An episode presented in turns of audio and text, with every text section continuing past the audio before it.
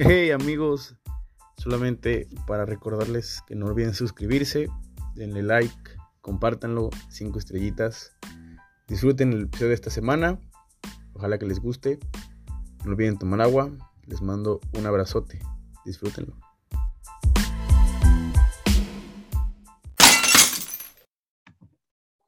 Hey amigos, ¿cómo están? Bienvenidos a un episodio más del podcast su podcast desde la Tribuna 23. Yo soy Gabriel Vargas y bueno, después de un poquito de nostalgia, de agradecimiento y de muchas cosas más, terminaron los primeros 50 episodios y ahora empezamos con el episodio 51. Un episodio 51 que nos hace volver a las historias.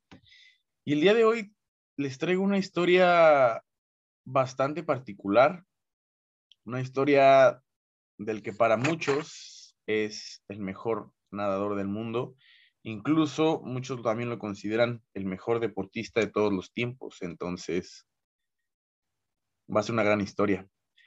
Antes que nada, no olviden suscribirse, darle like, activen la campanita de notificaciones, denle cinco estrellas, suscríbanse, compártanlo, recomiéndenlo y sobre todo no olviden traerse su vaso con agua, su vaso con leche. Y ahora sí, empezamos. Bueno, para el inicio de esta historia tenemos que ir hacia atrás. 30 de junio de 1985 en Baltimore, Maryland, Estados Unidos, para ser específicos. En el seno de una familia de clase media que se caracterizaba por ser una familia realmente muy deportiva. Ahí estaba Michael Phelps, siendo el menor de tres hermanos y viviendo una infancia bastante alegre, donde su madre Débora fue directora de una escuela y su padre Michael Fred Phelps fue policía justamente en el estado de Maryland, donde incluso el señor practicó fútbol americano en preparatoria y universidad. Esto ocasionó también que en los años 70 el padre de Michael estuviera a prueba con los entonces Washington Redskins, ahora llamados Washington Commanders. Desde muy pequeño, Phelps se vio involucrado en los deportes, siendo el béisbol y el fútbol americano otras de sus pasiones. Respecto a la natación, Michael empezó a adentrarse en ella a los siete años, aunque también un poco obligado por sus dos hermanas mayores, Hillary y Whitney, esta última quien, quien por cierto fue campeona de Estados Unidos en los 200 metros de mariposa 1994 pero desafortunadamente una lesión en la espalda la obligó a retirarse a una edad temprana. Michael confesaba que en sus inicios le tenía bastante miedo al agua, pero tiempo después, en su biografía, que tiempo después escribió, obviamente, explicaba que usaba también estas mismas como un refugio para evitar las discusiones de sus padres, quienes posteriormente terminaron divorciándose. También tenemos que mencionar que Phelps, desde su época en preescolar, era considerado un niño bastante hiperactivo por cada uno de sus maestros. No podía mantenerse en silencio, no podía mantenerse quieto, incluso no podía estar dejar, o sea, no podía dejar de estar moviendo las manos, haciendo bromas o bien cualquier sonido para mantenerse ocupado. Conforme creció y entró a la primaria y a la secundaria, los reportes escolares era catalogado como un niño inmaduro. Incluso hay varias anécdotas que su madre ya tiempo después le contó a, la prensa, donde cuenta que Phelps únicamente destacaba en las materias deportivas, ya sea gimnasia, conocimiento del medio o bien la materia de deportes como tal. Se parece a un amigo que conozco que hace podcast. a Michael no le gustaba tanto leer, pero era una facilidad en sus habilidades, por lo que en su escuela, para que a él le gustara, eh, le, daban o le prestaban eh, revistas deportivas del Baltimore Sun para que pudiera entretenerse y pudiera hacer eh, bien las cosas. Era claro que la escuela para Michael no era tan fácil como ellos esperaban, por lo que su madre se involucró de mejor manera y así, con ayuda de tutores y clases especializadas para su hijo, le facilitó el trabajo tanto para los profesores que, contrató que les pidió ayuda como para su hijo Michael. Aquellos momentos tampoco fueron fáciles como tal para su madre, ya que ella llegaba a recibir comentarios de maestros y maestras donde hacían menos las capacidades de su hijo, diciéndole que él jamás sería capaz de concentrarse en absolutamente nada.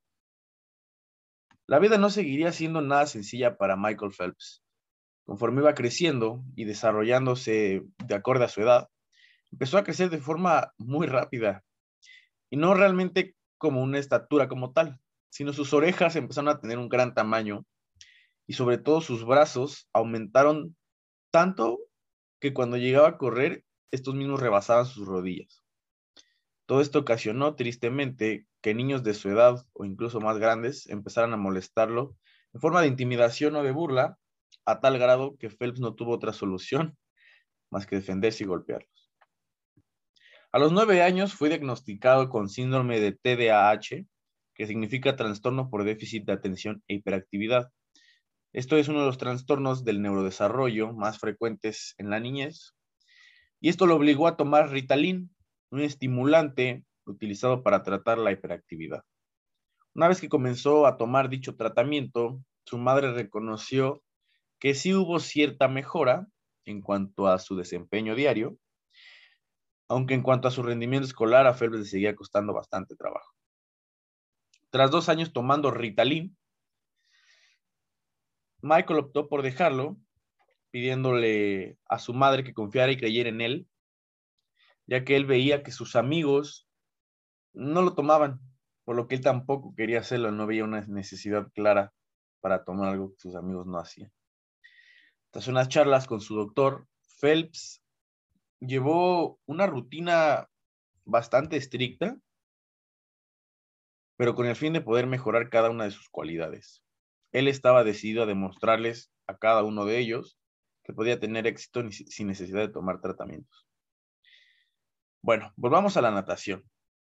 nacido en Baltimore, siguió creciendo y como mencioné anteriormente, encontró una motivación y un refugio en dicha disciplina. Su familia también fue clave para que Michael se sintiera cómodo en el deporte, brindándole confianza y apoyo para que él pudiera seguir creciendo. Ya con 11 años, Phelps conoció al entrenador Bob Bowman, un tipo que desde el primer momento aseguró que Michael tenía potencial en el deporte. Fue ahí donde Phelps conoció las piscinas de Maryland y también a una persona ajena a él que creía en él. Ya no solamente era su familia, sino también el entrenador le dio ese espaldarazo de confianza que muchas veces necesitamos para seguir adelante. Phelps empezó a nadar en el North Baltimore Athletic Club y a, crear un lazo bastante fuerte con el entrenador Bowman, quien en pocas palabras se convirtió en su segundo padre. Una vez que Phelps comenzó a adentrarse de lleno a las competencias, poco, poco bastó para que empezara a romper récords a diestra y siniestra en, categorías con límite de edad. Esto obviamente ocasionó que lograra su clasificación a los Juegos Olímpicos de Sydney en el año 2000 con tan solo 15 años, convirtiéndose así en el nadador masculino más joven en llegar al equipo de natación. Una vez estando en la competencia no logró medalla, pero en la final de los 200 metros de mariposa culminó en la quinta posición. Nada más, nada mal para haber empezado sus primeros Juegos Olímpicos con tan solo 15 años siendo entre un niño y un adolescente. Los títulos empezaron a llegar en el siguiente año. 2001 sería el inicio de una era que hasta la fecha luce insuperable. Phelps logró la medalla de oro de los 200 metros mariposa en el Mundial de Fukuoka, en Japón, donde por cierto estableció el récord de un minuto y 56,04 segundos y se convirtió en el plusmarquista más joven de la historia. Plusmarquista, para los que no tengan muy, eh, muy familiarizado la definición o el término, es aquel deportista, como su nombre lo dice, que pone una marca que ostenta el, récord de algún, de algún récord mundial, valga la redundancia. En 2002, en los Pan Pacific Games, ganó cuatro medallas de oro individual y una de plata en relevos de 4 por 200 en metros libres. Ya para 2003, el mundo se estaba dando cuenta de quién era Michael Phelps. Aquel año rompió ocho récords mundiales en solo 41 días. Incluso en el Mundial de ese mismo año, en Barcelona, como se los mencioné anteriormente, Michael era declarado como el ganador con mayor proyección de la historia. Esto después de ganar con tan solo 18 años tres medallas de oro. Después de aquel año, el nacimiento de la bala de Baltimore, el niño prodigio o el tiburón de Baltimore ya se escuchaban en el mundo del deporte para hacer referencia a Michael Phelps. Llegó a Atenas 2004 y así también llegaría el año donde la natación cambiaría por completo. Seis medallas de oro y dos de bronce serían colgadas en el cuello del estadounidense. Para que dimensionen un poco de lo que estaba ocurriendo, antes de que Phelps lograra, lograra esto, solamente un deportista había logrado ocho medallas de oro en una misma Olimpiada. Y era el soviético Alexander Ditiatin en gimnasia en Moscú. Ocho medallas y Michael Phelps, 24 años después, lo estaba igualando. Con estos seis oros también igualó la marca en la disciplina de la nadadora Christine Otto y se quedó a una sola de igualar la marca del nadador Mark Spitz. Mark Spitz tenía la marca de más medallas de oro conseguidas en una sola disciplina. Michael se había quedado a una de igualarlos. Sin demeritar lo que había obtenido Spitz, la presión que cargaba Phelps en 2004 era bastante. El deporte ya había evolucionado mucho más. Y basta con decir que tras superar el récord en semifinales en los 100 metros mariposa, Phelps tan solo 20 minutos después ya estaba ganando la final en los 200 metros combinados. Para que dimensionen todo lo que estaba pasando en tan solo sus segundos Juegos Olímpicos. No podemos olvidar tampoco que Michael Phelps cuando cursaba la preparatoria decidió poner una pausa en sus estudios, esto evidentemente para dedicarse de lleno a la natación. Su caso era tan especial que incluso era el único de los que formaba parte del equipo estadounidense de natación que no tuvo ese proceso dentro de las competencias universitarias. Recibía tantas críticas porque su físico no era el más grande ni el más imponente como otras leyendas del deporte de la natación, pero bastaba con decir que tan solo medía o mide 1,95, pesa 88 kilogramos y sus brazos estando abiertos medían 2.04 metros. Michael Phelps estaba hecho para el deporte, era su hábitat natural.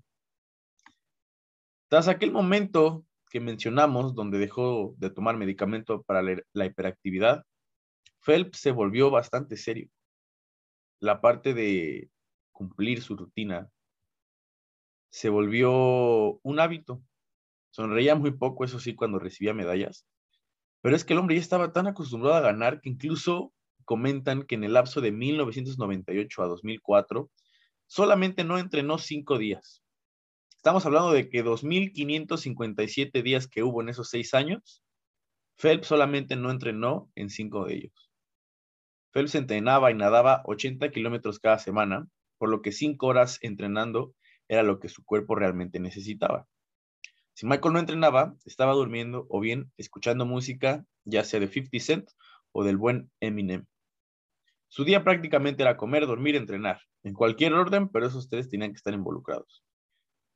Lo único distinto que tenía permitido hacer, aparte de las tres cosas que les mencioné, era jugar fútbol o básquetbol esporádicamente, aunque también le gustaba tunear su Cadillac Escalade, la cual se compró con sus primeras ganancias. 2004 no solamente cambiaría la historia del deporte de la natación, también cambiaría la vida de Phelps, tanto dentro como fuera de ella.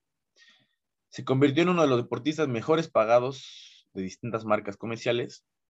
Y por si fuera poco, muchos de esos ingresos los convirtió en donaciones a distintas obras benéficas. Y también se hizo voluntario de Child Life Center de la Universidad de Johns Hopkins.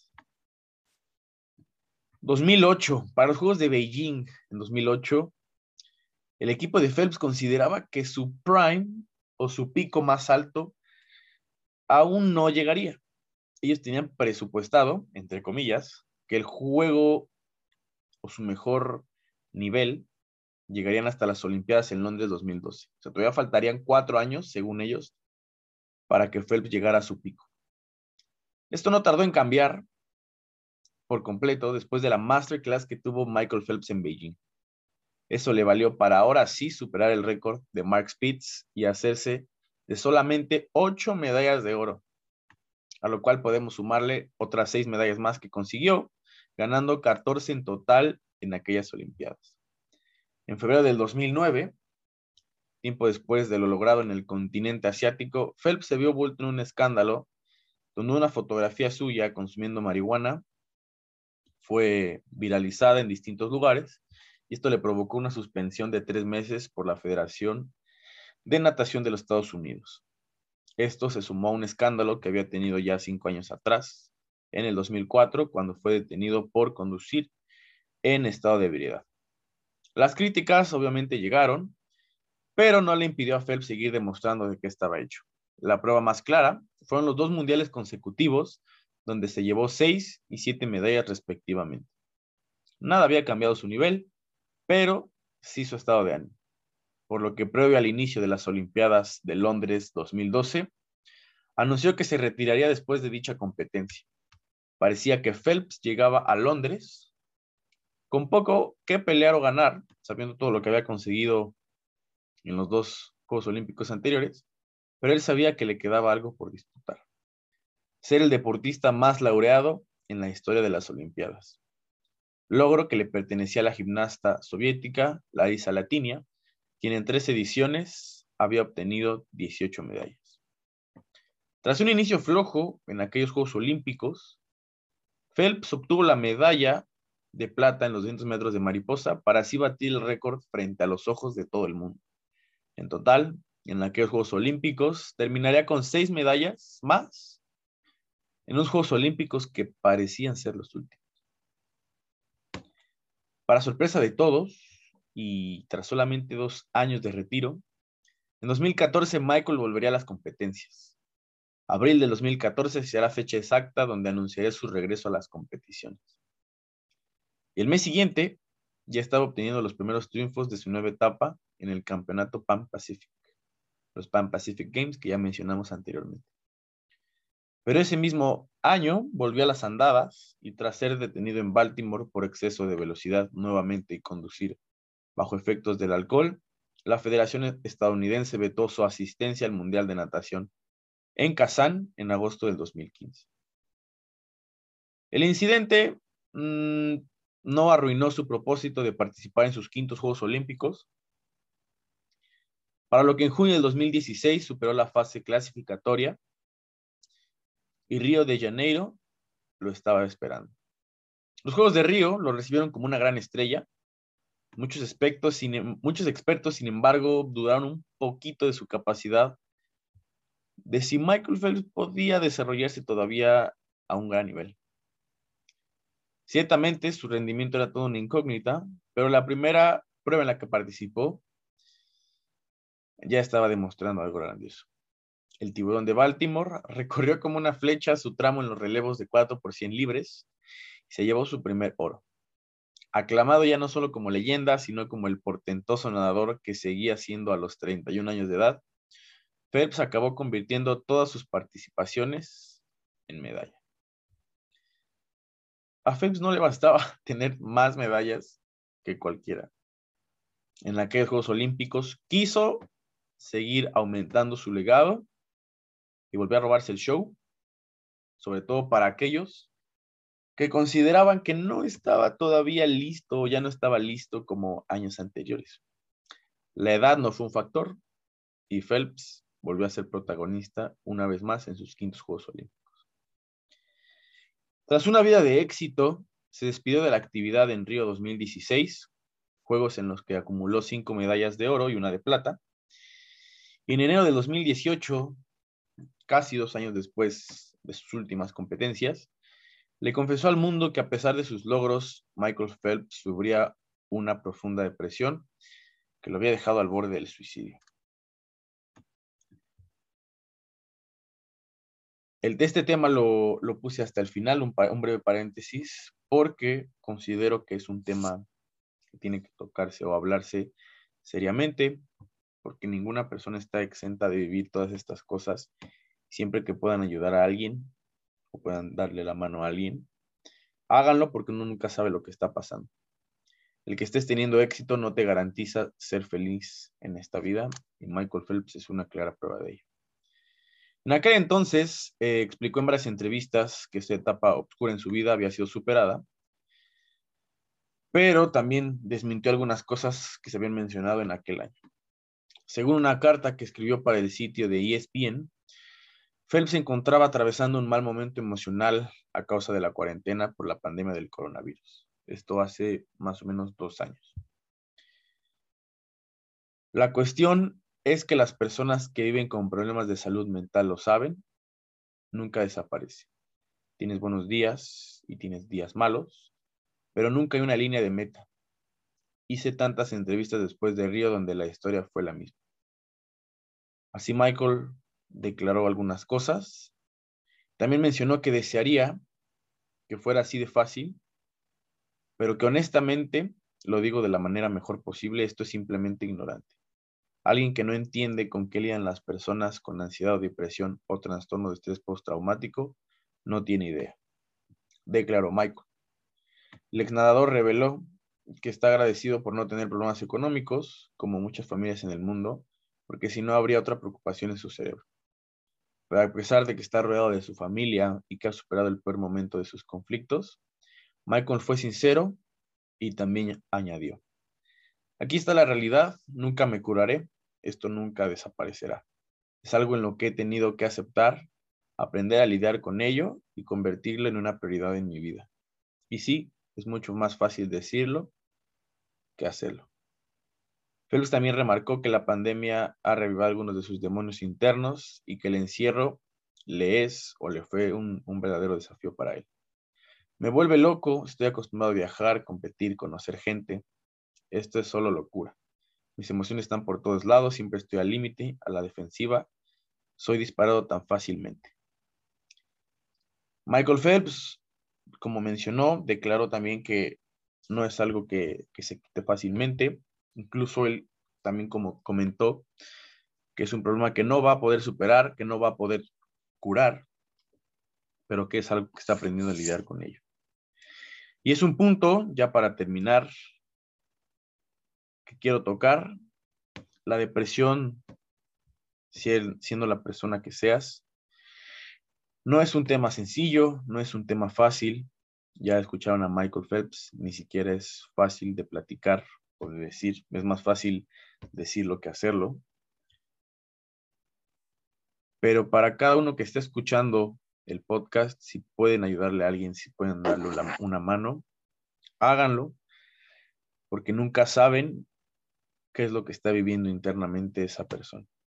Si pueden darle un abrazo, un consejo, cualquier cosa, así sea la más mínima o la más sencilla, háganlo porque como pueden ver y como ya se dieron cuenta, el que seas el deportista más ganador y más grande de la historia de la natación, tampoco te exenta a sufrir de depresión, a tener malos ratos y a pasarla, eh, a pasar momentos complicados. Michael Phelps, después de todo, después de las burlas, después de la hiperactividad, después de todo lo que le dijeron que no iba a conseguir, se convirtió en el deportista más grande de la natación y para muchos el deportista más grande de todos los tiempos, después de que lo menospreciaron, de que lo hicieron menos por tener problemas de hiperactividad, por no saber concentrarse, por sus, no problemas físicos, pero por sus proporciones distintas cuando iba creciendo. Michael Phelps trabajó después de sufrir problemas con su padre, con su madre, lo logró, sus hermanas fueron un apoyo importante y hoy está convertido en el nadador más grande de todos los tiempos. No solamente eso, también, y como lo he dicho en muchos episodios anteriores, no importa qué tanto hagas dentro de tu deporte, si lo, si lo que haces fuera te hace mejor persona, va a ser recordado también por eso.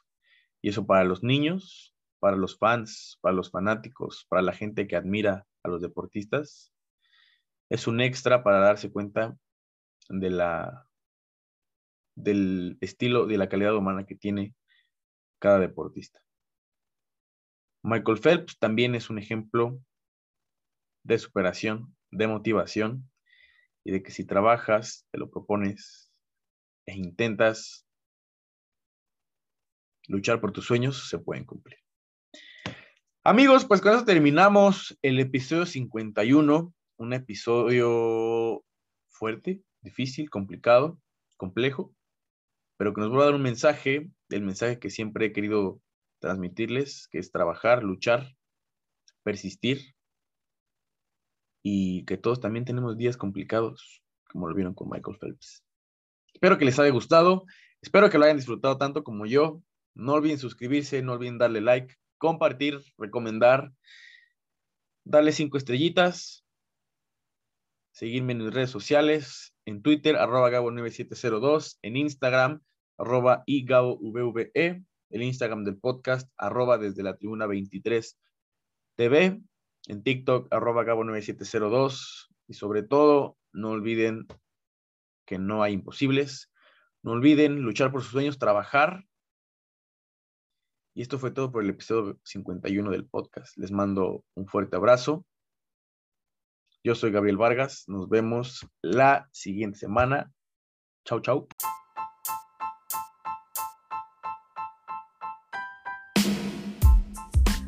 Amigos, solamente para recordarles antes de que se vayan que no olviden suscribirse, compartir, darle like en su plataforma favorita, en su podcast desde la tribuna 23 yo soy Gabriel Vargas y este fue el episodio de esta semana. Nos vemos pronto. No olviden tomar agua. Chao, chao.